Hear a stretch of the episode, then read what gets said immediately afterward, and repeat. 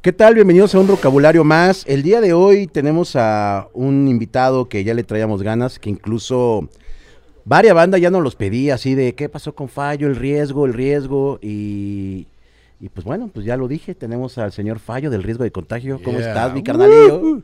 Pues acá emocionado estar contigo, mi querido pastor, ¿no? ¿Cómo Vecinos. Vecinos, este, güey.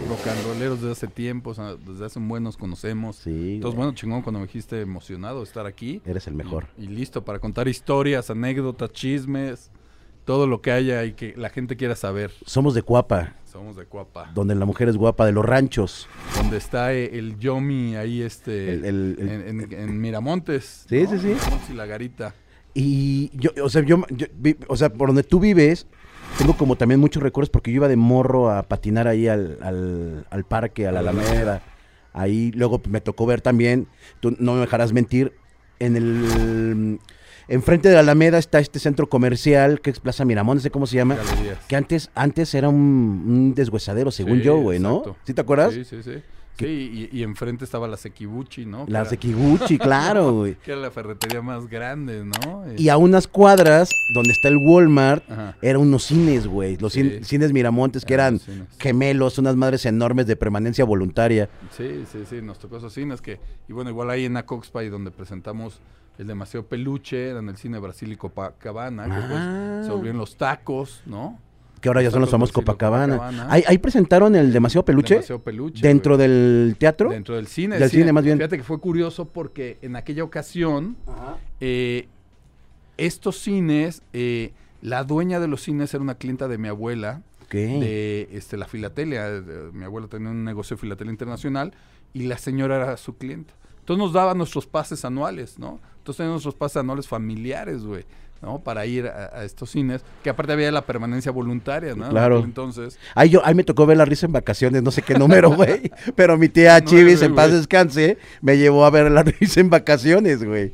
bueno, y de ahí, fíjate que un día dijimos, oye, pues este lugar está increíble para hacer un concierto. Ok. Y se lo pedimos, se lo pedimos a la señora, no recuerdo su nombre, eh, eh, Anzorena, se apellidaba Anzorena, y este, y mi abuela le pidió el lugar, y entonces hicimos el concierto ahí, y curiosamente después de, de ese evento, eh, se le ocurrió ya después, ahora hay un antro que tocaban este salsa, La y ópera. banda, se hizo la ópera, y este, y después este, no, no me acuerdo qué otro nombre, ¿no? Entonces los tacos de un lado, o sea, cuando ya cerró el negocio del cine, los tacos de un lado y del otro lado eh, ingresabas para la parte superior, para todo esta eh, de bailable, ¿no? Y norteño, creo que ahora tocan banda, ¿no? Sí, O sea, ¿qué cierto, onda? sí, cierto. Y o sea, digo, los invitados que han, que han venido aquí, pues la mayoría han sido satelucos, güey. Entonces me platican como historias satelucas que uno dice, ah, qué padre, güey, ¿no? Vino, vino Pascual Reyes, que yo no sabía que era de allá, güey, de satélite.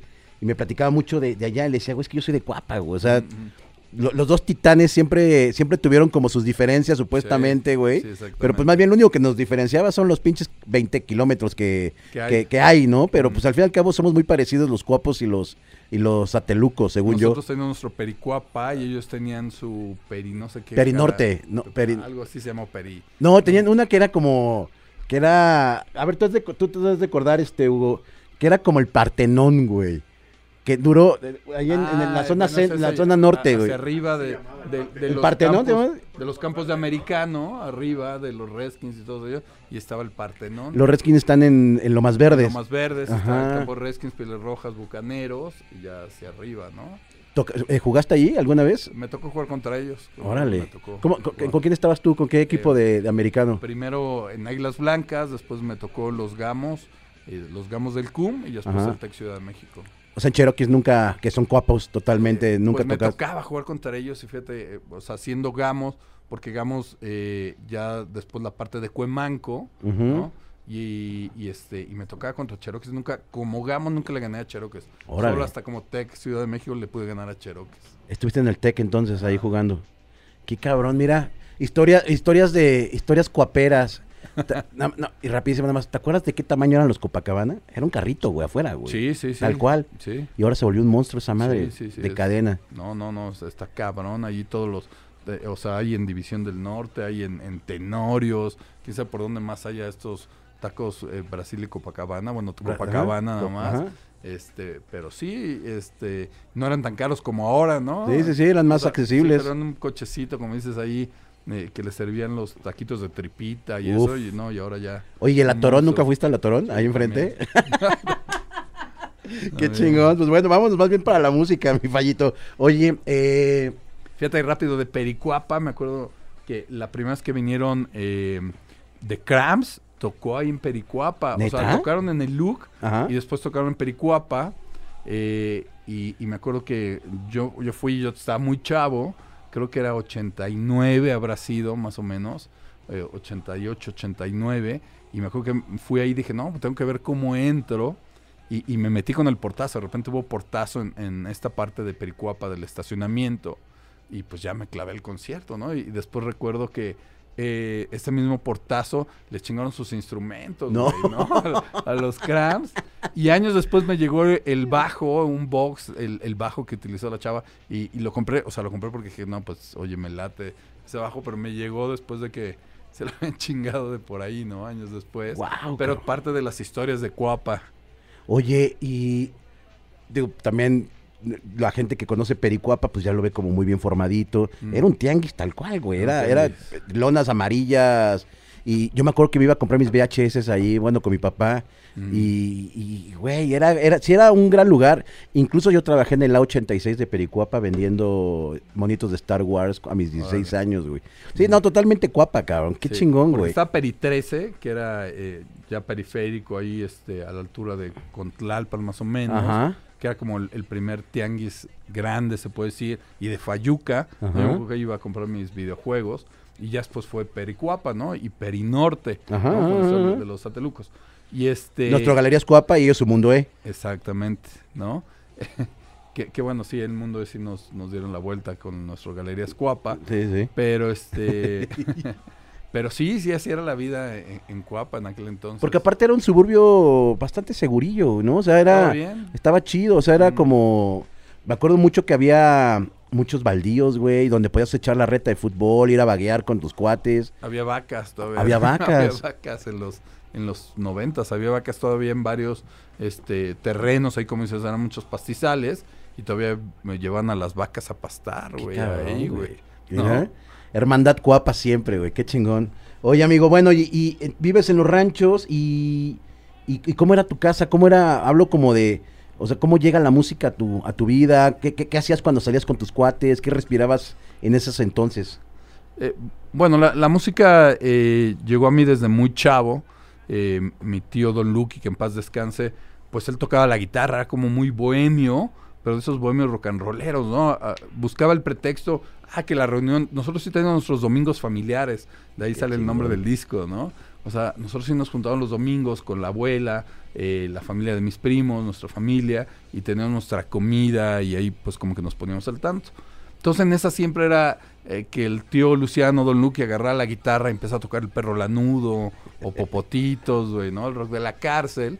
Entonces pues ya como que uno de chavito pues le, le empezaba a llamar la atención. Ah, oye, qué chingón, güey. Y, y cuando era el cumpleaños de la abuela, los 12 de diciembre, pues armábamos como que nuestros teatros con, con los primos, ¿no? Armábamos nuestro, eh, una obra de, de teatro, la armamos a la abuela y de repente pues tocábamos junto con el tío, ¿no? Le tocaban las canciones, güey, ¿no? Popotito, fue lo primero que creo que aprendí a tocar popotitos, güey. Entonces, este, de ahí fue todo este, de eh, la parte musical, ¿no? Que, que siempre me llamó la atención, siempre estuvo dentro de mi familia. Y, y como uno va creciendo, pues lo empieza a, a depurar, ¿no? Me acuerdo que, pues cuando entré a, la primaria, lo primero que hice fue, eh, mi primera actividad extraescolar, escoger la rondalla del Colegio México. Entonces de ahí fue que eh, pues ya iba a la estudiantina, ¿no? Y para todas estas noches coloniales o kermeses. Pero de repente ese mismo año, el primer año que yo entré, que era en primero de primaria, que era 1978 Ok. con 79, eh, fue cuando viene, se anuncia que viene el Papa Juan Pablo II a México. Entonces resulta que quien le iba a cantar al Papa era la rondalla del Colegio México Oh, y la estudiantina del Colegio Miguel Ángel. ok. Entonces, pues de repente todo el mundo quería estar en la rondalla porque le quería cantar al Papa, ¿no? Nosotros en los colegios maristas, pues no, pues el Papa era como de, pues se puso la ley, ¿no? O sea, Claro. to- todos, wow, el Papa, güey, ¿no? Este, Marcelino Champañán. Ajá, ¿no? sí, Marcelino Champañán. Marista. Ajá, ¿no? Entonces, eh, pues eh, me acuerdo que estaban los ensayos y, y- y fue progresando los ensayos y hacían corte, ¿no? Hacían corte y pues yo, yo seguía, yo estaba con la guitarra, ¿no? Y cantaba. Eh, entramos a grabar el disco eh, que, que salió para, para toda esta conmemoración de la visita del Papa. Grabé en el disco. Órale. Y, y después en el último corte, porque nada más iba a ir un número determinado de niños, pues ahí sí me, pues, me dieron las gracias, ¿no? Entonces cuando te dan las gracias, pues para mí sí fue así como que, ¿cómo? ¿No? Decepción. Sí, sí, ya no le voy a cantar al papá, ¿cómo? ¿No? O sea, que se me cortó las venas. Entonces, entre mi decepción, fíjate lo que, lo que es uno, ¿no? De chavo, dice, ah, sí, pues no me van a llevar. Ah, pues me acuerdo que eh, tenía, eh, en aquel entonces nos iba a recoger eh, un- una persona del equipo de trabajo en papá, que se llama Alfredo, y un día le dije, oye, llévame a una tienda de discos, güey. Entonces yo, entre mi enojo, dije, no, pues ahora voy a comprar música del diablo, ¿no? No, no me quieren. Y dije, voy a comprar música del diablo. Y llegué a uno de esos Discolandia, no sé si te acuerdas de los Claro, Discolandia, güey. Claro. ¿no? Eh, que habían los discos naranjas, Sí, blancos, sí, sí, sí. colgados en el techo. Entonces, y entonces llego y con uno de los vendedores me dicen, ¿en qué te ayudo? Y le digo, oye, pues eh, ando buscando la música del diablo. No. No. me acuerdo que se rió de mí, ¿no? Ah. O sea, este chavo, ¿qué, qué pedo, güey? La música del diablo. Y me dice, no, pues por allá atrás, güey. Ah, pues entonces, pues ya, me voy por allá atrás y empiezo a revisar y, y pues luego las portadas, ¿no? Yo no conocía, Claro. en ese momento, pues tenía 6, 7 Estás años, güey. No, no conocía mucho de música. Entonces empiezo a ver portadas y de repente saco una portada, güey. Y si era muy diablo, ¿no? Con el 6-6, era una portada de Iron Maiden, güey. Wow. ¿no? ¿no? pues llegaste al lugar correcto. Güey. llegué al lugar, pero sí de repente dije, güey, güey, esto sí está muy del diablo, güey, ¿no?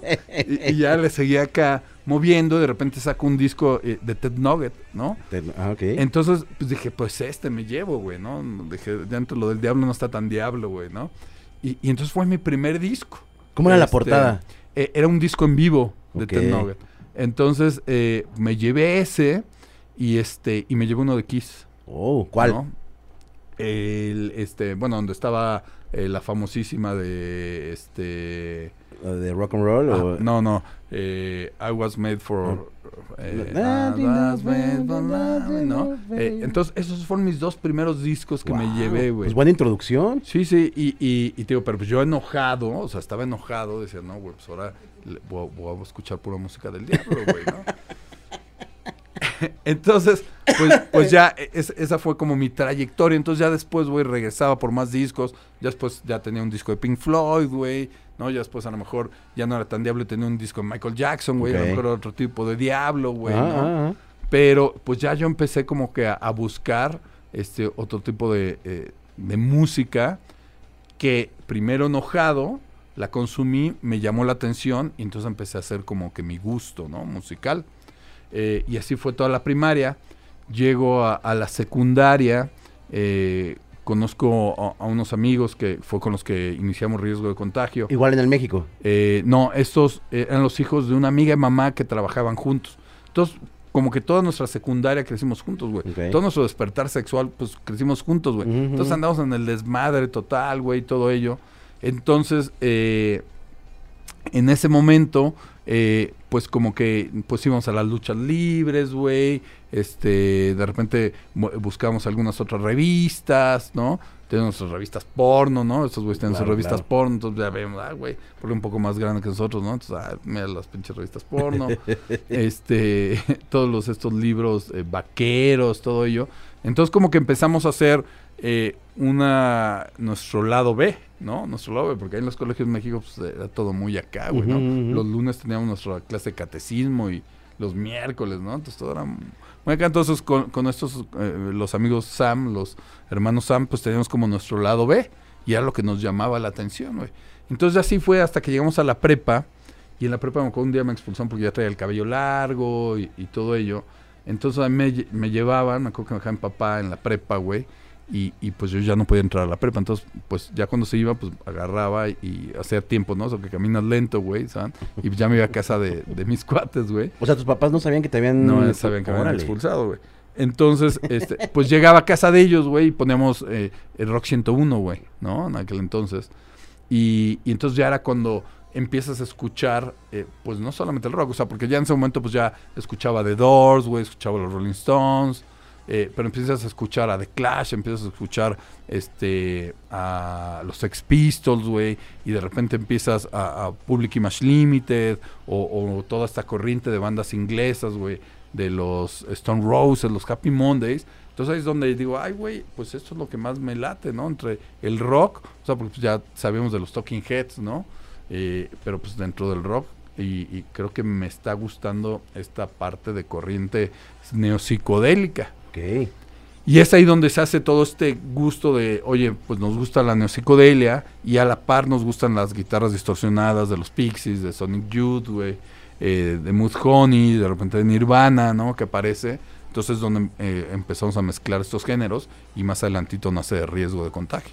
Pero así es donde sale todo este gusto y estas tendencias por los géneros musicales. Oye, y, cuando, y, cuando ya deciden juntarse, eh, ¿cómo fue? O sea, ¿cómo fue como ese de... Digo, ya, ya nos contaste que traían como los mismos afines musicales, pero ¿en qué momento dices, güey, me voy a comprar un bajo, tú te compras una guitarra, tú eres el baterista? ¿Cómo, fue ese, ese, momento? Bueno, eh, esto era finales de los ochentas, eh, en esta parte de los ochentas, que es cuando viene Rostur a México, ¿no? Ahora que escucho que vuelve, ¿no? Y Rostur fue quien abrió todos los conciertos aquí en México, ¿no? Masivos, ¿no? los masivos y que fue en, el estadio Querétaro. Me acuerdo que ese no me en mis papás, pero fueron eh, los hermanos Sam y, y este y, y en pues nosotros empezamos a ir a los conciertos de rock mexicano.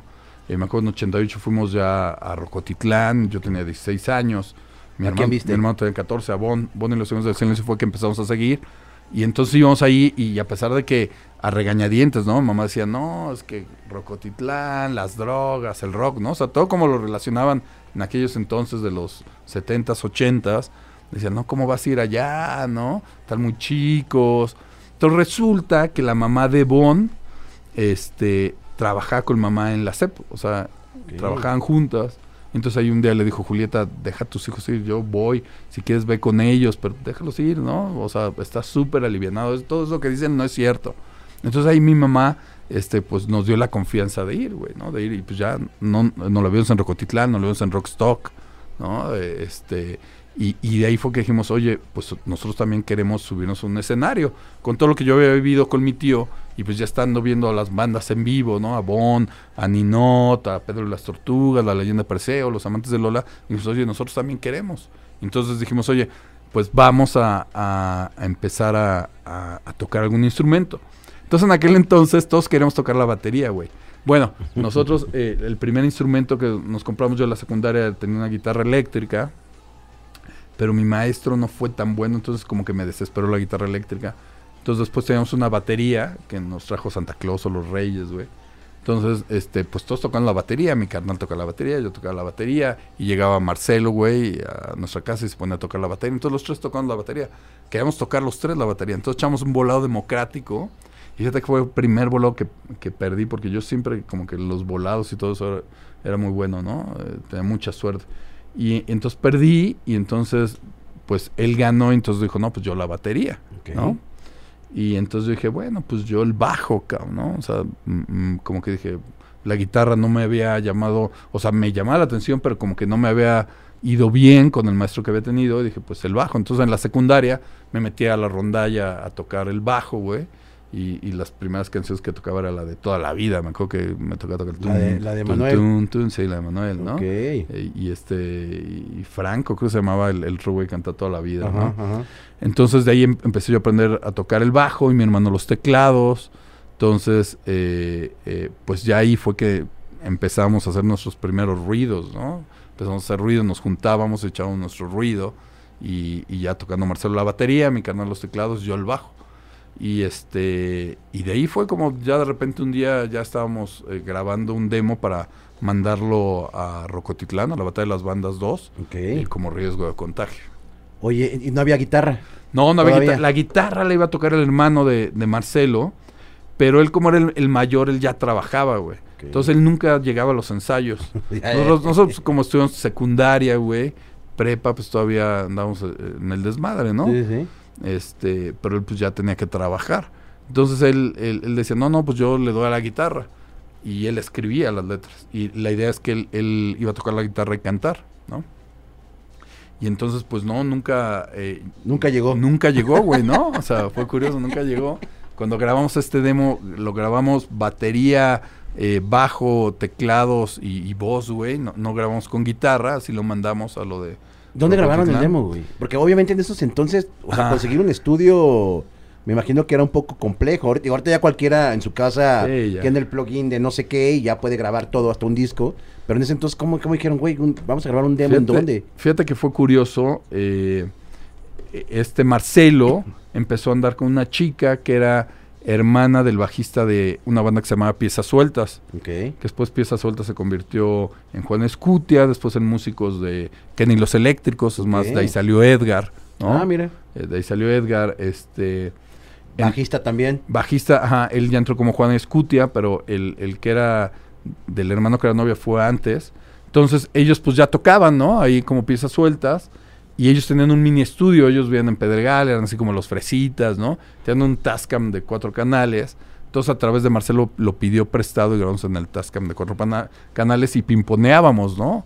Eh, primero la batería en, en tres canales, lo pasabas a uno, liberabas tus canales, orgabas el bajo, ibas pimponeando canales porque nada más tenías cuatro, cuatro canales en tu tape. O sea, entre ¿No? ustedes hacían, hicieron el demo. Sí, nosotros hicimos el demo y era eh, nuestra primera experiencia. O sea, nunca habíamos tocado en vivo, nunca, y fue así que lo, que lo grabamos, ¿no? ¿Te- ¿Y te acuerdas qué rolas eran? Sí, sí, la, eh, o sea, una se llamaba Pureza Negra, que está en uno de los demos, eh, en, en el Pesadilla Real, en el demo que salió en 1992 y que se llegó a tocar en, en Joven, eh, llegó a sonar ese demo. Entonces traía Pesadilla Real, traía Tú como lo sabes, que esta canción ahorita estamos en una reversión por todos los 30 años. Y otros dos temas que, que ya nunca sucedió nada con ellos, ¿no? O sea, que fue como, el demo fue como para grabarlos y, Y entrar al sucedió, concurso. entrar al concurso, ¿no?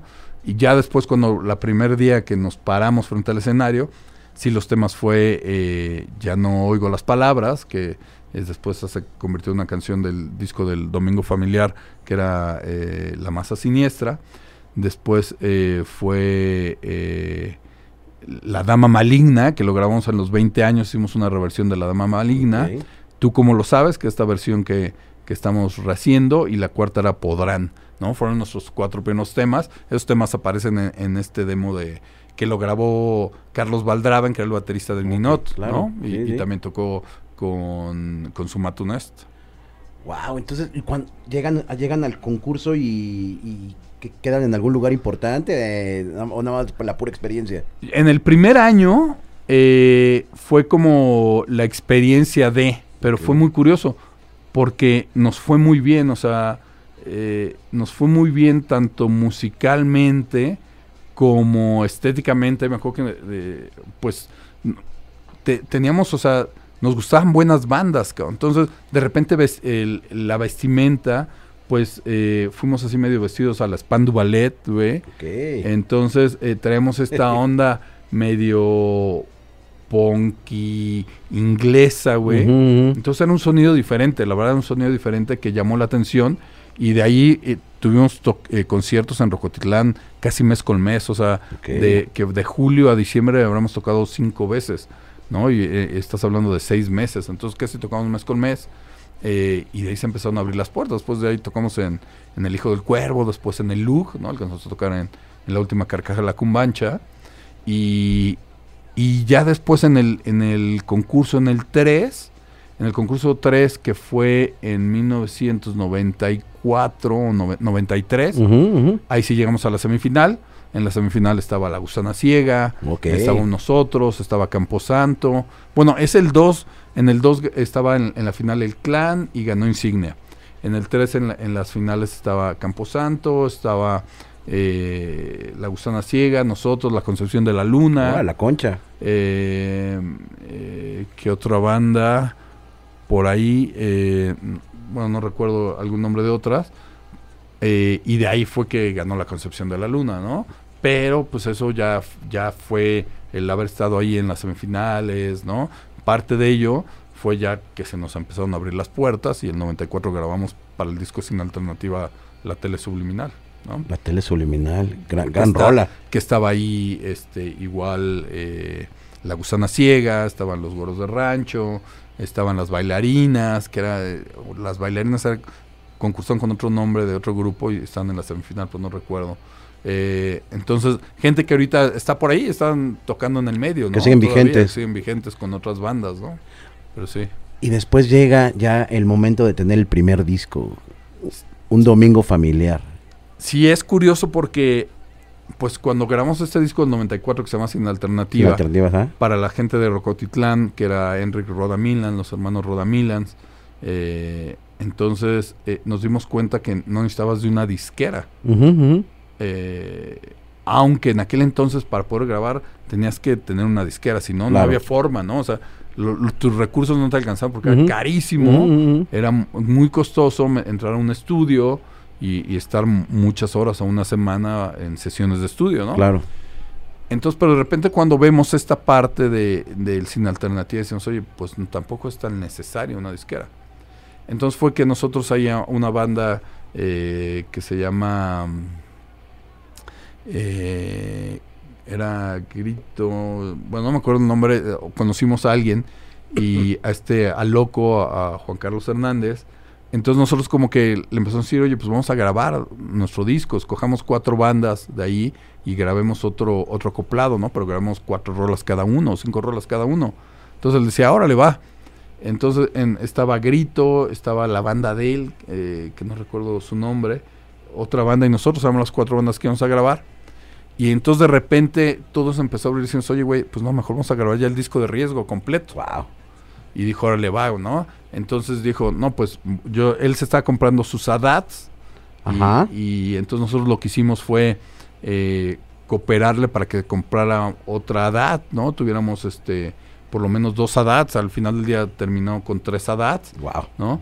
Y grabábamos en su oficina, güey, en horas nocturnas, ¿no? Entonces de repente él dejaba de trabajar y su oficina era de su tío, le pedía permiso ahí en, en la del Valle y llegamos nosotros a hora de madrugada y a grabar, güey, el disco, ¿no? Y este y fue así que grabamos nuestro primer disco.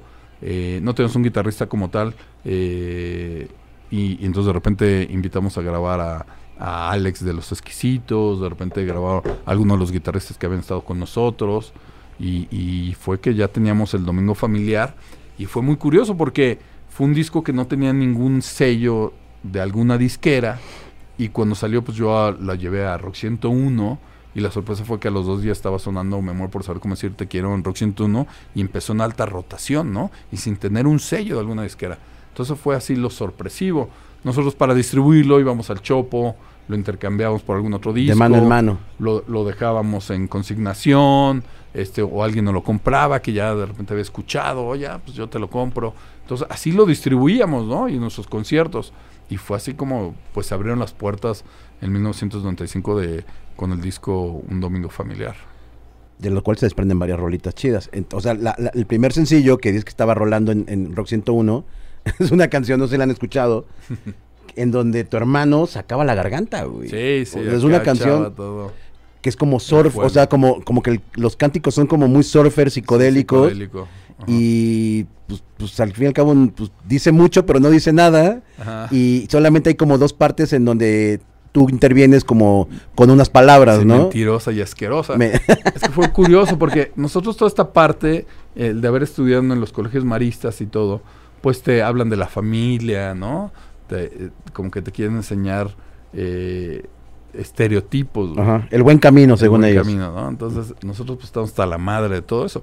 Y, y en aquel entonces también era muy diferente, las relaciones eran muy diferentes a como son ahora, ¿no? Eh, a lo mejor para llegar a, a lo que le llaman a primera base, segunda, tercera base, pues tenías que ser novio formal de una chica, ¿no? Eh, o sea, no había esa apertura, eh, eh, esa comunicación eh, como lo existe hoy en día. Entonces, de repente nosotros decíamos, oye, pues el amor no tiene que ser un te quiero, un te amo, como siempre, ¿no? Decíamos, pues tú puedes expresar tu, tu amor por alguien, lo puedes expresar diferente. Entonces fue que salió esto de mi amor por saber cómo decir te quiero y es puro grito, ¿no? Y decíamos, bueno, pues estas, e- esto también es amor, esto también es Claro, cariño, ¿no? Claro. Y este, y, y sí, fue muy curioso porque eh, eh, pues se les hacía curioso el tema, ¿no? Que se me forzar cómo decir te quiero. Y pues, como dices, pareciera que no hiciera nada, pero a la vez también era, decía algo, sí, fue curioso todo, todo este tema, pero pues, bueno, nos abrió las puertas de todo, ¿no? Nos abrió. Y este disco que estamos hablando, que es Domingo Familiar, ahorita va a aparecer aquí, es, un, es una portada increíblemente bonita. güey. O sea, o sea, era, era llegar a la tienda de discos, en, por lo menos de mi, de mi lado Pericuapa o Mix Up ahí en, en Galerías Cuapa, y, y verlo físicamente era súper bonito verlo porque son unas ranitas. eh, tocando como en un no ya están como en un concierto porque están en Sí, el escenario el escenario. y, y- y me cuentas que entre el Bataco y tú, Cubo, entre Cubo y tú, eh, diseñaron esa, esa portada. Sí, fíjate que, o sea, la platicamos y él, no sé, en un viaje a, a Acapulco, ¿no? Y todas estas conchitas de ranitas, todo, ¿no? Las compró y me dijo, mira, güey, lo compré y le dije, pues vamos a hacer la portada con esto. Entonces él agarró y armó el escenario muy artesanalmente, muy manualmente, hizo sus bocinitas con plastilina, ¿no? Y, y pues ya a, a dibujo se le daba lo de dibujar, entonces pues ilustró el escenario, ¿no? Le puso riesgo de contagio y entonces ya tomamos la foto. Entonces fue muy curioso porque aparte nosotros no sabíamos mucho eh, cómo era la parte de la imprenta y también la imprenta salía cara, el diseño salía caro. Entonces, eh, porque las fotos no es como ahora que las hacemos con tu celular, ¿no? Entonces Ujú. tomar tu foto y llevarla a Revelar. revelar, ¿no? Y todo el pedo. Sí, es un proceso ahí, Ah, Ajá. era un proceso. Y, y- y era costoso. Entonces, bueno, ya pusimos ahí a alguien que tomara las fotos, su tío, un tío de él que era, eh, sabía tomar, era fotógrafo, sabía tomar las fotografías con algo de iluminación y todo ello. Pero cuando hicimos el librito, me acuerdo que compramos una pinche cartulina gigante, tenemos una cartulina gigante, y era como a escala, güey. Pero pues porque eh, pues nos era, nosotros teníamos las fotos, nuestras fotos que queríamos poner, entonces teníamos que ocupar esa escala del tamaño de la foto, ¿no? Entonces poníamos la foto regular en- de un lado, entonces hicimos todo nuestro collage de fotos, entonces ya después llegamos a la imprenta con todo esto, oiga, pues eh, redúzcalo, ¿no? Entonces la imprenta tenía que reducirlo, ¿no? Con nuestros textos y todo ello, para que quedara al tamaño del librito, ¿no? Tal cual artesanal, güey. Sí, sí, entonces me acuerdo una pinche cartulinota así, güey. con, pues con todas las fotos, ¿no? Con todas las fotos que, que venían en ese. Quien tenga la versión original, pues ese collage de fotos en, en uno de los Es que es un collage de fotos, claro. Y de ahí se desprende para mí una de las rolas más chidas del, del riesgo, que es el Fus, que, que es un cover. Es un, Bueno, es que pasó esto. En, en el disco de 95 vienen canciones como La Tele Subliminal, Me Ajá. amo por saber cómo decir te quiero, Hipnotízame, La Frontera, Martínez, Paimá. eh, Martínez es una gran rola, güey. está O sea, chingona. Es, es- es- es como de- es como un policía, ¿no? Sí, Y- se habla de, de, pues cuando te apañaban, que te Ajá. agandallaban. Te agandallaban, sí, güey. Es que antes la policía, quien no sepa, era culera. O sea, sí lo es. An- Antes, Antes no peor, había ¿no? gobernabilidad en, en Ajá. ese pedo. Entonces, pues te apañaban, güey, ¿no? Y más te veían acá. Eh, Greñudo, Greñudo, decían este mugroso, güey. Ah. Y luego, luego te agarraban, güey, ¿no? Entonces, eh, habla un poco de esa parte de que, pues, te agandallaban, ¿no? Y entonces, bueno, salió ese disco, después salió en 97, y en la reversión del 98 es que Ah, grabamos el FUS. Fus. Ah. Cuando la reversión que ya saca eh, opción, Opción sónica, Sónica. eh, trae algunos temas adicionales, que son dos temas de, de un demo, del demo que era Suciedad Mental, que es la de Tú me das asco, y la de... Que es en vivo esa, ¿no? eh, no, por mientras, está por Ah, mientras por en vivo, Ajá. Tú me das asco, y, y creo hay, hay otra versión... eh, este igual de demo y sacamos el, el cover de La tumba. Ándale, la tumba era la otra, exacto, fíjate. Y, y sacamos el cover de Los Psicóticos, del FUS. Nosotros, en nuestra idea siempre fue en los discos, más que un cover, hacer un tributo, un homenaje a alguna de las bandas que significara algo para nosotros. En el primer disco, en el, do- en el Domingo Familiar, lo hicimos a Siniestro Total, con Bailar sobre tu tumba. Y esto fue porque, igual, cuando empezamos a, a escuchar esta eh, pues toda esta música en los ochentas. Era banda española, ¿no? Ajá, había de repente una estación que se llamaba Rocolé, Eh, que era en WFM, había otra que se llamaba El Chiringuito, pero pues te tocaban a Nacha Pop, güey, te tocaban a Mecano, te tocaban a Ole Ole, a este, eh, a los hombres G, ¿no? E- Era pues muy pop, güey, o sea, sí era rock, pero era muy comercial. Entonces de repente un día está escuchando alguna de las estaciones y ponen esta de bailaré sobre tu tumba, güey. Y dije, o sea, pero en el momento que, o sea, la empiezo a escuchar, o sea, yo me quedé en lo que estaba haciendo, se me paré y dije, ay, güey. Y de repente dije, güey, esto es lo que quiero tocar, ¿no? O sea, yo dije, hacia este rock es hacia donde quiero tocar. Entonces, pues ya investigamos, supimos que era Siniestro Total, ¿no? Pues se convirtió en una de las favoritas. Entonces, en este disco de, de 1995 decidimos hacerle más que el cover como un homenaje, ¿no? Un tributo a esta banda. Ya después en el Demasiado Peluche Ajá. se lo hicimos a Bonnie y los Enemigos del Silencio. ¿Con qué rola es? Monitos, Monitos es de, es de, de Bon. sí. Ah, mira. Entonces, toda esta parte de, si ustedes buscan un video eh, de Bonnie y los Enemigos del Silencio en Rockstock, Ajá. me van a ver al, al gordo, a Marcelo, a mí y nuestros cuates hasta adelante, güey, bailando, ¿no? Porque pues éramos muy seguidores de ellos, güey. Ok. Y, y fue lo que nos llevó a, a dar ese paso de ya subirnos a los escenarios, de agarrar los instrumentos en o forma. sea, por Bon. por Bon. Qué cabrón. Por lo hacemos. Entonces, este. Ahí en el segundo disco hacemos ese homenaje, ¿no? Más que un cover, ese homenaje a Bonnie y los Sueños del Silencio. Entonces, cuando viene esta reedición, dijimos, oye, aquí le vamos a hacer ahora el tributo. Entonces, diji- eh, decidimos a los psicóticos porque hubo un momento en el que ya después de 1992, 93, todavía uno tenía que buscar lugares para tocar Claro. eh, allá tanto en satélite como en el sur. Entonces no existían esos foros. Entonces, ¿qué hacíamos? Nos juntamos con los psicóticos, nos juntamos con Camposanto y agarramos una pizzería y de repente cerran la pizzería y todos a levantar las mesas y armábamos nuestro espacio para tocar. O era un eh, eh, eh, deshuesadero de coches o un taller mecánico. Entonces cerraba, acomodábamos el taller y poníamos el escenario, ¿no? Entonces así era como hacíamos nuestros shows, ¿no? Y era junto con los psicóticos, era junto con Camposanto, eh, de repente con los vuelos de rancho.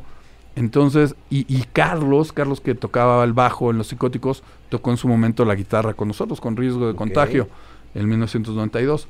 Entonces era como un homenaje a esta banda que pues habíamos abierto igual puertas, habíamos abierto espacios, ¿no?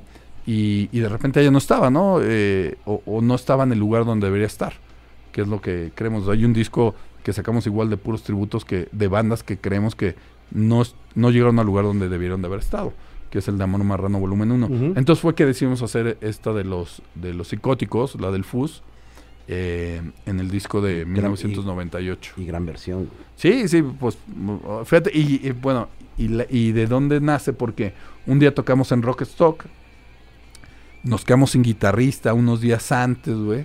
Entonces de repente dijimos, chingo, ¿y qué hacemos? Y le hablamos al guitarrista de Psicodencia, no sé cuándo aquella banda. Entonces, pues sacó algunas rolas de nosotros, pero eh, pues estaba como muy limitado nuestro set list, ¿no? Porque pues no le había dado tiempo a sacar todas, eran Claro. dos, tres días. Entonces de repente ahí platicando, no, pues vamos a echarnos alguna rola que nos sepamos juntos, ¿no? Entonces de repente salió, no, pues vamos a tocar la del fuzz de los psicóticos. Y decía, ah, pues a huevo, ¿no? O sea, yo me la sé. Entonces esa fue la primera vez que tocamos el fuzz. Fue una vez en Rockstock que nos habíamos quedado sin guitarrista, güey.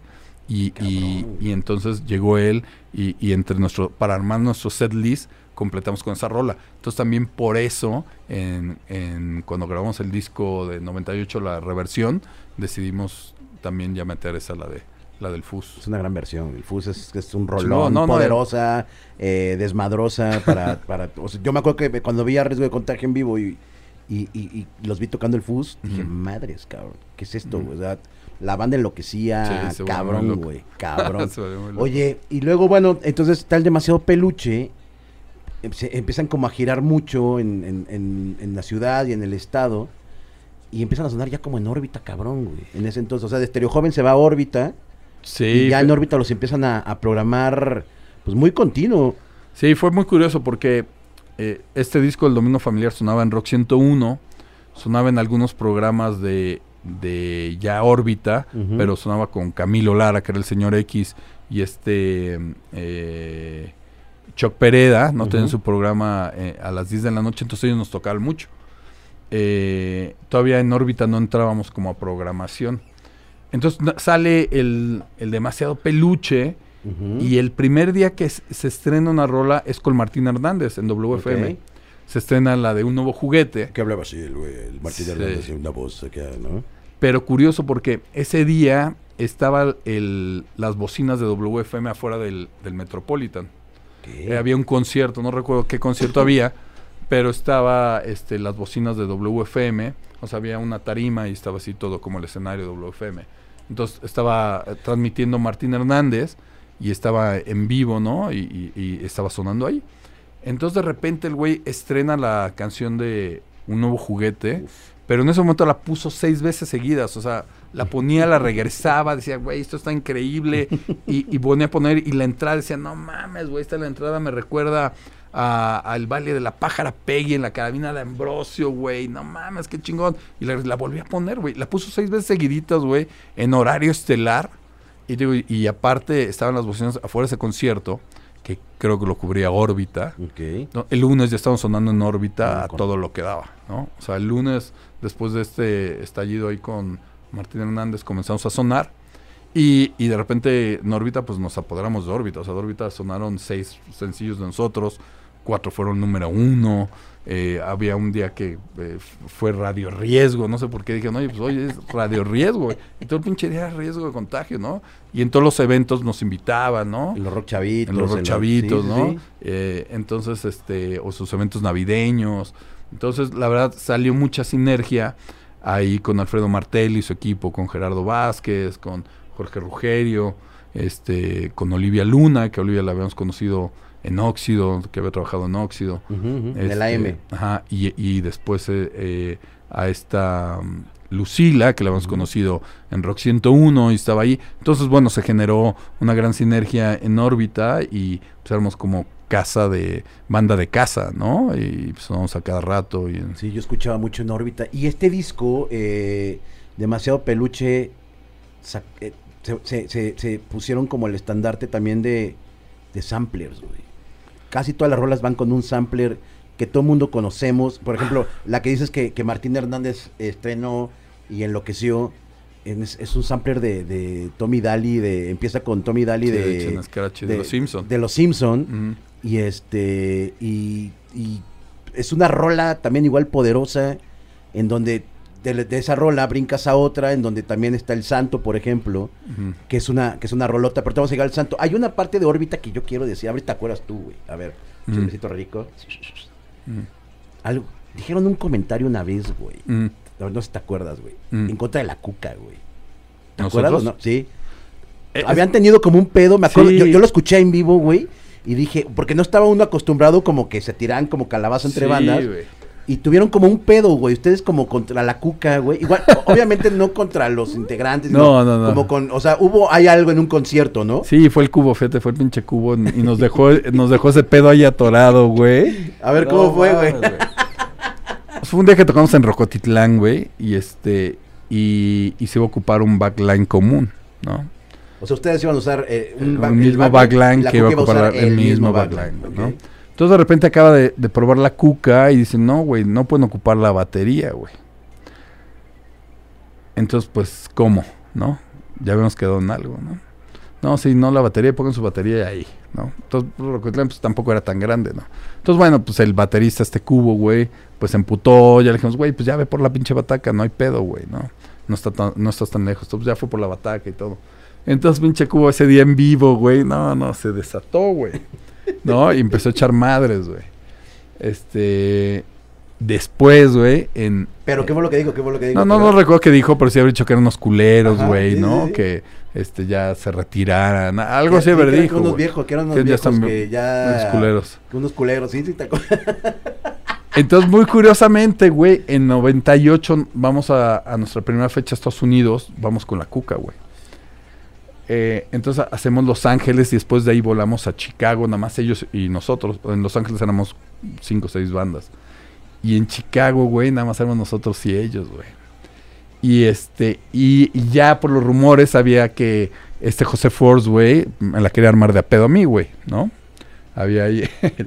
Entonces, eh, curiosamente ese día de Chicago, güey, pues ya como que nos acercamos y se limaron las perezas, ¿no? En lugar de que hubiera un, un desmadre. Sacón de onda ahí duro. Un sacón de onda, ajá, fue como, güey, hacemos las paces, güey. Este, y, y todo se alivianó, ¿no? Todo, todo, todo agarró su cauce, ¿no? O sea, el José Force sí lo agarró personal, entonces. Sí, lo agarró personal, güey. Y ya por ahí ya me han llegado, no, pinche José Force que te va a putear. Y dice, bueno, ni pedo, güey, ¿no? Dije, por andar de pinches secones, güey.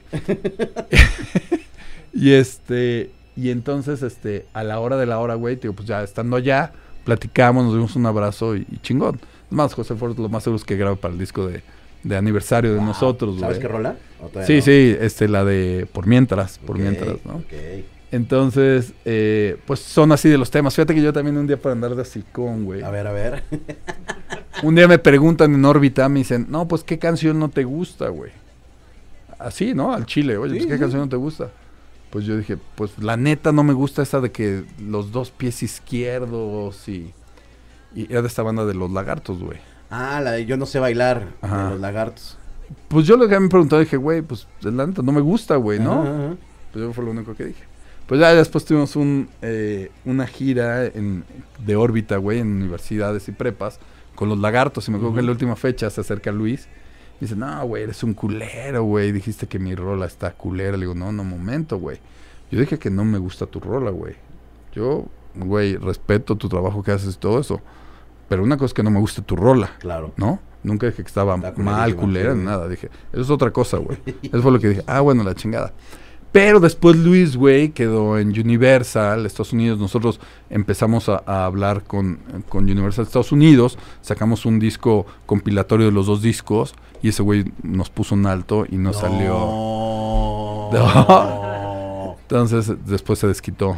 No mami. Y no- y no- ya nunca hablaron de esa parte. Ah, ya ¿no? nunca, o sea, se había hablado en, después de esta, en la fecha Fresno, después de que acabó Fresno, ¿no? Pero ya después esa negociación el güey la paró. O sea, es ¿no? mi balón y no te lo presto, me lo No, llevo ya. me lo llevo ya, güey. Órale, Entonces, bueno, parte cabrón. de las historias, pero eso se saca uno por andar de hocicón, Claro. ¿no?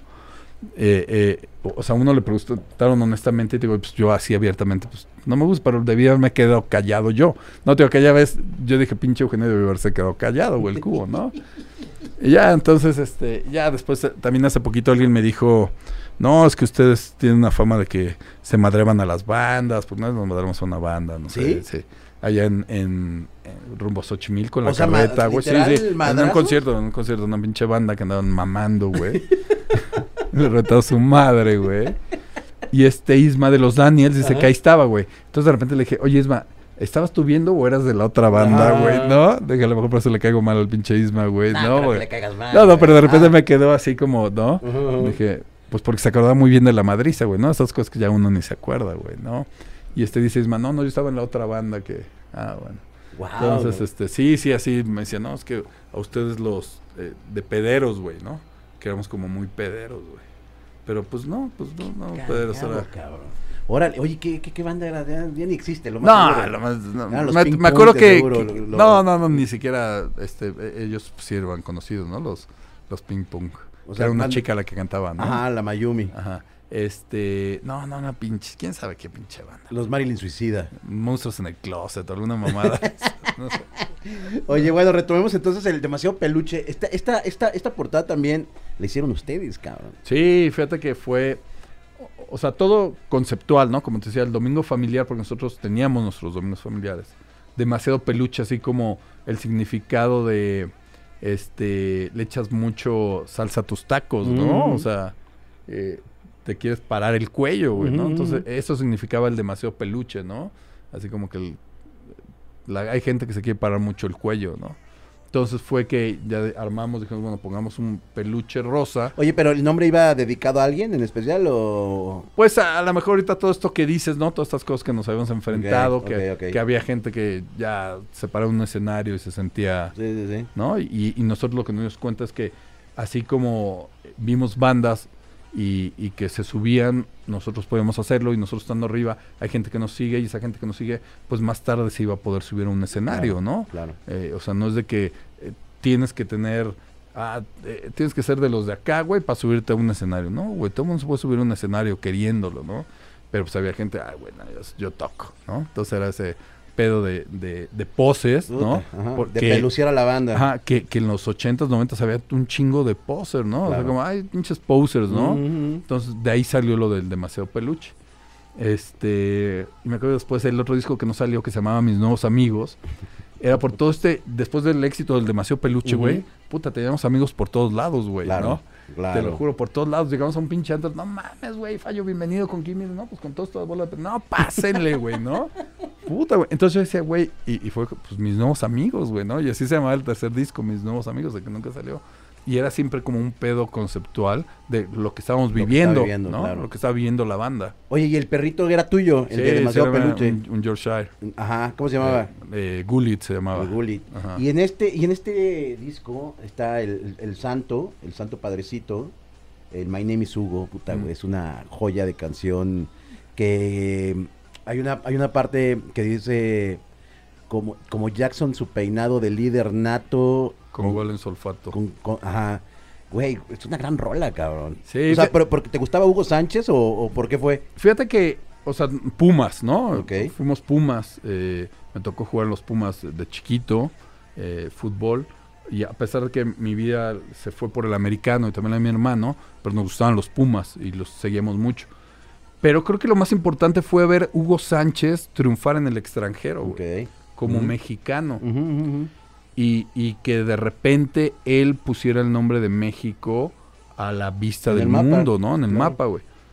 Y lo que sucedía es que nosotros los mexicanos, en lugar de aplaudirle, echarle porras, éramos envidiosos. Ajá, sí, sí.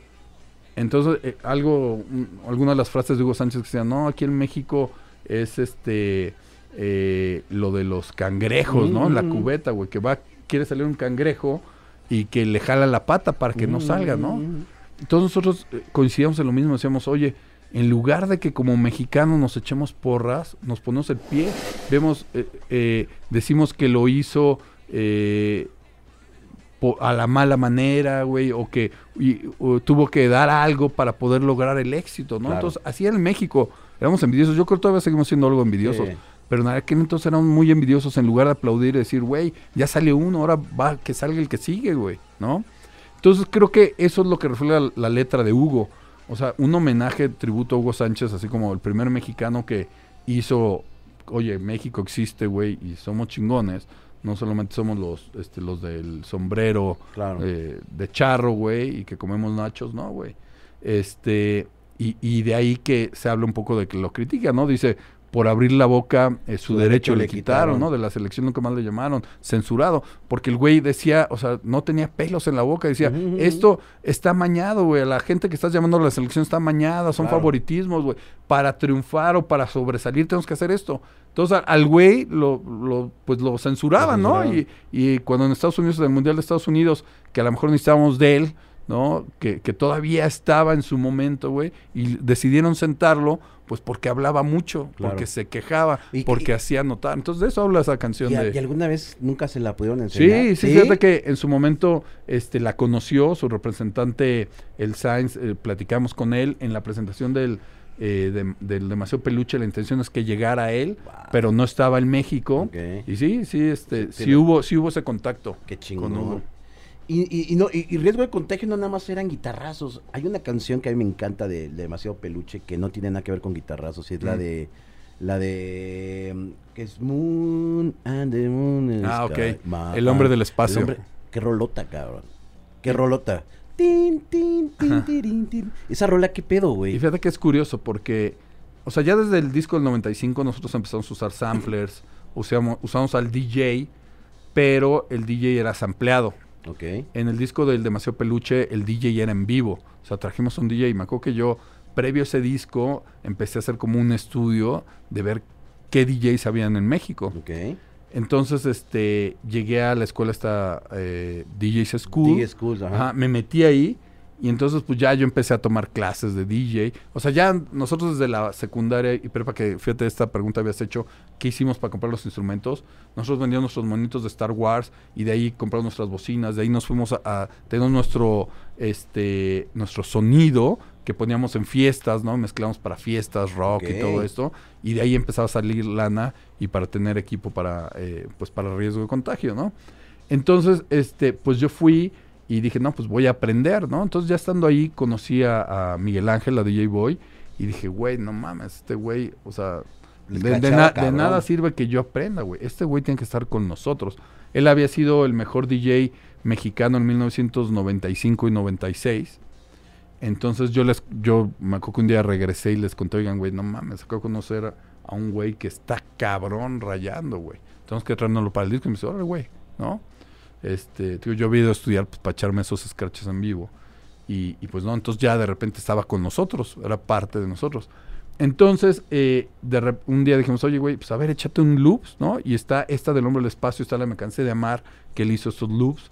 Y, y era como una parte de, a lo mejor no hay una guitarra distorsionada, pero traemos todo este pedo de este viaje, ¿no? Que queremos transmitir, de este viaje de que, eh, puta, güey, o sea, no estás limitado a dónde vas, güey. O sea, tienes todo el pinche espacio para ti, para debrayar, para eh, explayarte, para conquistar, ¿no? Entonces, de eso trata un poco el hombre del espacio. Y, y- y fíjate que fue curioso porque también sonaba mucho. En, en Cuernavaca fue sencillo en una de las Ah, estaciones ¿sí? de radio y, y sonaba, sonaba un chingo. Y era una canción que cantaba Cubo, ¿no? Que la cantaba en inglés. De repente el güey era, tenía ascendencia italiana, se echaba también, ahí parlaba el, italiano, italiano. ¿no? Ajá. Este.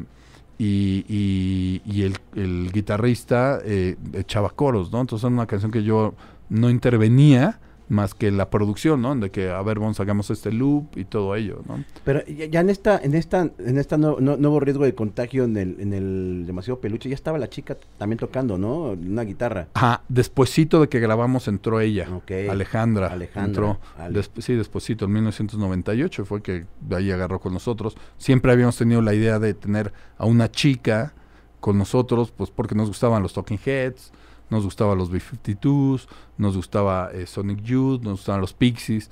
Entonces, tener una alternativa en cuestión eh, de voces, ¿no? En cuestión de... Y esa energía que transmitía tener una chica en escenarios. Pero aquí en México era muy difícil. Aquí en México no había... No había eh, chicas que tocaran la guitarra. Claro. Me acuerdo que eh, llegamos un día a la Martel y, y teníamos dos opciones. Una era Alejandra y la otra era esta Gabriela, la de pues la famosa que ahora toca con Rodrigo y Gabriela. ¿Qué? Ah, mira. Eh, entonces, pues yo de repente de, de entrada, a, a mí me gustaba que ella, ella hubiera tocado con nosotros. Pero en aquel entonces ella tocaba en una banda de metal con su novio. eh, no recuerdo, era algo de ácido, el Ok. nombre de su, de, su- de su banda, Sueño Ácido, creo, no, no recuerdo.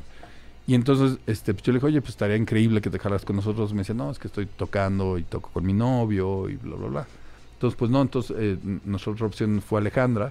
Entonces fue que nos jalamos a Alejandra, ¿no? Y, y qué curioso que, pues, ahora ella, pues, ¿no? La rompió, no no con su, la banda de su novio, pero en, en otra En onda, otra ¿no? onda, a nivel Pero eran las dos chicas que existían en aquel entonces, en 1997, en, en la escena en la Ciudad de México, que tocaran la guitarra, cabrón, Cabrón. ¿no? O sea, no había más, güey, ¿no? Sea, Alejandra entró con nosotros a sus 16 años, era menor de edad. Chavita, sí. Entonces, eh, me acuerdo cuando eh, me junté con su mamá para decirle todo ello. Entonces, este fue su mamá, oye, pues te la encargo, ¿no? Bla, bla, bla. O sea, es tu responsabilidad y todo ello. Y, y fue ahí que fue creciendo con nosotros, ¿no? Es más, íbamos a tocar a Estados Unidos y ella no podía entrar a los lugares. O sea, se quedaba en la camioneta y hasta que ya era momento de tocar, la acaban de entrar, acabamos de tocar y la sacaban, ¿no? Wow. Qué cabrón, güey. Entonces, este, sí, entonces, eh, pero era lo que había, ¿no? Curiosamente ya después fue que empezaron a salir estas chicas, ¿no? Y ya en los 2004, 2005, pues nace- salen las Natalia Lafourcade, ¿no? Mm. Salen, este, todo este buen eh, grupo de, de, de- ajá, de chicas, ¿no? chicas Eh, ya, talentosas, ajá. Entonces, pero en aquel entonces, en los noventas, pues era lo que había, ¿no? Había una banda eh, que se llamaba Loba, Claro, ¿no? Sí, sí. pero pues ya estaban muy conformadas. Este, había una banda también en los nove- en 89 que se llamaba Natasha, Ok. pero eran extranjeras las chicas, güey, eran una banda extranjeras. Entonces, este, no, estaba eh, Aurora y la Academia, pero también están conformadas, pero era muy poco lo que había de, este, como bandas. Oye, y hay una historia muy chida, o sea, en este, en, en este inter en donde sale demasiado peluche, empiezan a tocar mucho, pues empiezan como a salir como piezas claves de- del- del riesgo, ¿no? Eh, y una de las piezas, piezas clave eh, empieza a tocar con alguien muy interesante en, est- en Estados Unidos. no, se fue a España. España. Y, y con quién empezó a tocar? Cuéntanos esa historia, cabrón. Bueno, el cubo eh, fuera 1998, acabamos de eh, tocar en, en el Vive Latino, ya hemos ido a Canadá, y su novia se fue a España, güey. Entonces el güey me dice, oye, güey, pues me voy a ir a España, güey, vamos a seguirla, güey, ¿no? Y pues agarró y se fue, se fue a seguirla. Entonces, un día me escribe el güey y me dice, güey, estoy tocando con Kim Gordon en la bajista de Sonic Youth, ¿no? Eh, para un museo, güey, para un museo en Barcelona. Era un proyecto que tenía que ver. El, güey le piraba la cabeza, ¿no? Eh, eh, entonces el güey de repente mandaba sus ondas y se ponía a hacer ruido electrónico, güey, ¿no? A través de una programación. Y entonces, puta, empezaba en la pinche computadora y hacía puro pinche ruido, güey, ¿no? ¿no? Y, y decías, órale. Y, y decía, bueno, pero tienen significado, güey, ¿no? Entonces, ahora está chingón, güey, no vamos a hacer ruido a los pendejos, sino con cierto significado. Entonces, todo eso, güey, lo montó con esta chica, con Kim Gordon, Wow. allá en, en este museo. No, no sé exactamente qué museo fue, pero fue en 1999, güey, que estuvo tocando con, Qué cabrón. con. Kim Gordon. Qué cabrón. Oye, bueno, entonces ya del demasiado peluche, es que me están haciendo ya señas, se me hace que vamos a tener ¿Ah, que hacer una segunda versión Venga. cuando tengas tiempo. Pero fíjate, eh, este güey estaba tocando con Kim Gordon en Ajá. 1999. Nosotros estábamos tocando una entrega de premios donde conocimos a David Byrne, que nos presentó, güey, de los Talking Heads. Y de repente ese día eh, eh, estábamos enfiestando con David Byrne, güey, en Nueva York, güey. Entonces, puta, qué cagado, güey. Este güey está ya en otro pedo. Nosotros estamos en este pedo con este güey. Y entonces, como que a la par están que sucediendo la- cosas las dos chingonas, güey. Claro. ¿Cómo es, ¿Cómo es convivir con...? Con David Byrne, Con fíjate David que fue muy chingón porque era la entrega de premios ASCAP en Nueva York. eh, eh, tocábamos nosotros representando al rock. Estaba Celia Cruz, Tito Puente, José Feliciano, El Cuervo. Nosotros éramos el primer show, el, el primer número, ¿Qué rola tocaron? el FUS. Ok. Entonces, eh, estamos ya atrás de las cortinas, güey. Estamos acá bien vestiditos, peinaditos, todo. Y de repente vemos caminar a David Byrne, güey. Puta, pues no sabemos si pedirle su autógrafo. ¿Qué? No, no, no había teléfonos con, con cámara. Apenas empezaban los celulares, ¿no? En aquel entonces. Y entonces de repente pasa David Byrne y nos saluda. Dice, ¿qué onda, chicos? Y pasa por la, eh, por la cortina y entonces empieza a hablar y nos presenta, güey, ¿no? Y dice, no, pues desde México, el FUS con riesgo de contagio, ¿no? Pues ya empezamos a tocar el FUS, güey, se para Celia Cruz, entonces cuando se para Celia Cruz todo el mundo se tuvo que parar, güey, a bailar el FUS, güey, muy cagado. Entonces terminamos nuestro número, nos eh, vamos a nuestra mesa asignada, güey, y llega David Bang, güey, a cotorrear con nosotros, güey. A hablar de tarugadas, de música, pendejadas. Entonces acaba este pedo de la entrega de premios y nos dice, no, pues vámonos de after, güey. Decimos, güey, pues vámonos de after, cabrón. Entonces eran una de la mañana, dos de la mañana, y pues, se subió a la camioneta con nosotros. Y entonces, no, no, pues acá ya nos dice qué lugar, ¿no? Llegamos, ¿no? Y este, nos estacionamos, baja y ven, ay, Mr. David Byrne, welcome, ¿no? Y dice, ah, they are my friends, ah, welcome to, ¿no? Entonces, pues nos abrían la cadena, güey, pues entramos. Y una vez adentro del antro, güey, pues el güey metía la mano a su saco y abría y sacaba su cajita de M&M's de colores, ya ven que allá en Nueva York están los M&M's, ¿no? Entonces, puro M&M's de colores, o sea, sírvanse, güey, ¿no? Entonces ya nosotros echamos nuestros M&M's de colores. Y de repente el güey decía, no, no, ya me aburrió, güey, vámonos a otro lado. Pues vámonos, güey, a donde tú digas, güey. Pues ya nos salimos, güey, nos fuimos a otro pinche antro, tres, cuatro cuadras más adelante, güey. Igual lo mismo, ¿no? Lo ven, hey, Mr. Bang, welcome, ah, Pues, ah, welcome to, ¿no? Y entramos y otra vez, no, pues sírvanse otro porque pues, el de allá ya ni sirvió, ¿no? Puta, güey. Pues ya traemos nuestros M&M's, dos M&M's de colores, güey. No, no, yo recuerdo de repente que eran como las, no sé, como que de repente veo luz, ¿no? Digo, ¿qué pedo, güey? Y estaba en la camioneta, ¿no? Digo, puta, ¿qué pedo, güey? Y los demás, pues no sabía dónde estaba, güey. Entonces estaba arriba de la camioneta. Entonces dije, no, pues ya el lugar estaba cerrado, ¿no? Bueno, dije, pues voy a dar unas vueltas en la camioneta. Entonces ya me di una vuelta en la, en la camioneta y por la calle de allá veo al chango, güey, ¿no? Así en la, en la banqueta, güey. No si es el chango, pues ya. Digo, chango, chango, puta, el güey ni reaccionaba, güey. Ya levanta, le digo, güey, no mames, súbete. Le digo, ¿y los demás dónde están? Me no sé ni qué pedo, güey. O sea, no sabemos ni qué pedo, de qué había pasado, güey. Así como la película de no sé lo que Lo- lo- pasó el- ayer, güey. Así. Hangover. Sí, güey, no, no, no sabemos de qué pedo. Digo, no, pues súbete, güey, vamos a dar unas vueltas, digo, así como tú, ahí deben estar los demás, güey. No, ya no encontramos demás, ¿no? Entonces ya me regresé al hotel, güey, y ya están en el hotel, ¿no? Pero sí, todo el mundo así, pinche Fumigados. fiestón, sí, fumigados, cabrón. O sea, gran tipo y gran fiesta. Gran fiesta, güey, con ese güey. Que desafortunadamente, si uno quiere contar los detalles de la fiesta, güey, pues no, Nadie na- te acuerdas, Nadie se acuerda, güey. no- nadie de nosotros se acordó de los pinches detalles de la fiesta, güey, ¿no? Pero nunca pues estamos con ese güey, estamos ahí en el antro, estamos en la misma mesa, güey, cotorreando, charlando y pues ya. Van a quedar un, un par de, de- de- de discos pendientes, pero hay un disco que yo sí quiero tomar ahorita, que es el de los 30, 30 años del riesgo. Van a ser tres. Tres, tres volúmenes. Tres Está, volu- volumen 1 que ya está. ya están los 10 temas que hay, eh, que está la canción del consejo con el Panteón Rococó y, y- y Sam- Sammy Rocks de este, La- los Hot Berries. Hot Berries. ajá. Después está eh, eh, Cuando odio sonreír con María Barracuda y Chiquis Amaro. Está Canción a Chabela con eh, Los Rabanes. Está El Diablo se robó a mi mujer con Los Amantes de Lola. Está Cowboy de Antro con Willy Damas de Los Exquisitos y Armando Palomas. eh, y también está Oscar de Railroad. Está eh, Congelada con Jesse Bulbo y Alex Otaola, ahora de la Cuca, pero antes de Santa Sabina. Eh, la vecina con Alex Lora y. Luisito Rey. el día de hoy con Paco Familiar. está mm, Come Pasto con los Ex-Presidents, banda de España. Y por ahí se me está yendo alguna rola. eh, ah, está Mimo Mucho Mamá con eh, la secta Core. Wow. No. ¿E- ¿Esto nada más es volumen 1 o son Es- los ese es el volumen solamente 1. Ese es el volumen Las 10 uno? primeras rolas del volumen 1. El volumen 2, que comienza a salir en febrero del próximo Ujú. año, que acabamos de firmar con eh, Foro Latino, Faro Latino de Argentina, y vienen temas con Cecilia Toussaint, Sabo Romo, Julián André, este, con Los Tacubos, eh, con Siniestro Total, con Silvia Superstar de Aerolíneas Federales, Wow. eh, con gente de Cubo, eh, de los estrambóticos, este, de los abominables, o sea, vienen, o, o las próximas 10 versiones son muy buenas, igual de buenas, y después viene el último volumen que sería El 3. el 3 y donde vienen como los sencillos originales de un nuevo juguete, el Santo Padrecito, con gente de La Lupita, de Fobia, este...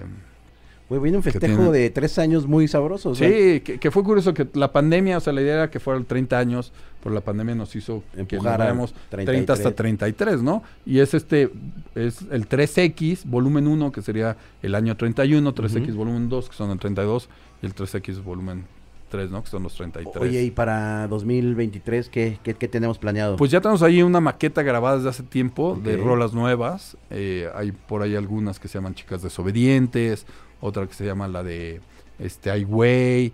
Eh, ya tenemos varios temas que yo creo una vez que salgamos de esto del disco de aniversario y lo podemos presentar porque tenemos un show eh, interactivo lleno de tecnología eh, inmersiva, digital y holográfica eh, que lo queremos presentar ¿no? Eh, y con varios invitados y de ahí ya podemos mover a, a lo que sigue. o sea, el riesgo sigue estando muy vivo. Estamos muy vivos y así como en su momento nos gustó eh, pues incursionar y probar con todos estos sonidos nuevos y, y- y combinar sampleos o cosas que no se hacían en la música, ahora lo queremos hacer a nivel vi- visual en los shows, que cosas que no se han presentado en el mundial, ponerlo aquí, ¿no? Cabrón. Y aparte a la par también estás en el béisbol. Estoy en el béisbol, estoy en el fútbol americano, estoy en el béisbol rocks, este, estoy en el fútbol americano, juego la final, eh, pues ahí, ahora sí que aprovechando el tiempo. Vamos a aventarnos una segunda, segunda Seguro. parte. El próximo año, en enero. Venga, ¿Va? venga. Nos, falta- nos faltan varios discos que también están cotorros. güey. No, y, y varios chismes por ahí. Chismecito y- sabroso. ajá. Noveleros. Mi fallito, muchas gracias por venir, carnal. No, pues chingón. Muchas gracias por Muchas venir. gracias por el espacio. Y pues gracias a todos, ya estamos en 2023, eh, ya, eh, pues ya, vamos a empezar un año eh, con bien, con el pie derecho, con mucho rock and roll. Eh, los planes ya para el vocabulario en- del canal, pues ya se va a transformar a no nada más el podcast, sino va a ser un canal de música en donde vamos a hablar ya de lo que sea. O sea, vamos a dar reseñas, vamos a hablar de conciertos, vamos a hablar de, pues, de música, que es lo que nos hace falta en, en, este, en estos momentos. Y sobre todo mucho rock. Y pues muchas gracias a, a Fallo, al riesgo de contagio. Eh, a- saludos al gordo. eh, al, ¿El. Bataco cómo se llama? Adrián. Que ya también lleva un ratote ya con él, con ustedes, ¿no? 98. Desde el 98. Ujú.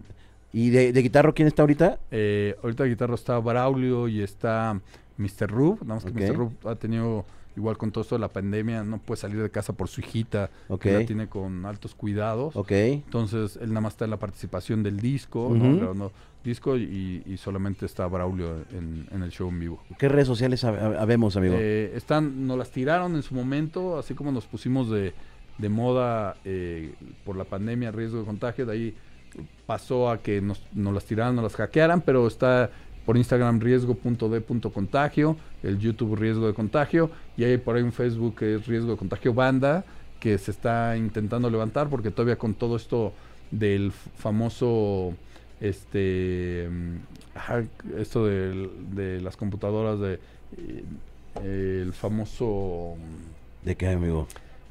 Eh, que, que, que saben tú qué escuchas, qué ves, el famoso El el algoritmo. famoso algoritmo, Ajá. eh, si ponen riesgo de contagio no salimos hasta en la última página, güey. Neta. Sí, sí, entonces eh, se está limpiando todo eso. Órale. Entonces es un pedo, o sea, en su momento parecía que nos iba a beneficiar, que, que éramos tendencia, pero nos ha perjudicado Claro. el riesgo de contagio con la pandemia, güey. Entonces eh, no tenemos Wikipedia, nos sumaron la Wikipedia, nos sumaron las redes, entonces está como levantándose todo.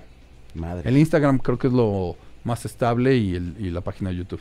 Pues ahí, cáiganle a, la- a las redes, ahí me imagino que suben conciertos, las tocas Sí, para tener, lo de, la- lo de los discos. Pues bueno, muchísimas gracias. Este, hoy tenemos a Ro de, de visita, que nos va a echar ya la mano a partir de, del próximo año. Gracias a Víctor Cruz por seguir manteniendo eh, esto vivo por, por los fierros, el estudio. Gracias a Ugore, que está ahí en la cámara y en el audio. Eh, y pues gracias a ustedes, que tengan un excelente inicio de año. eh, y pues nos vemos pronto. Gracias, chao.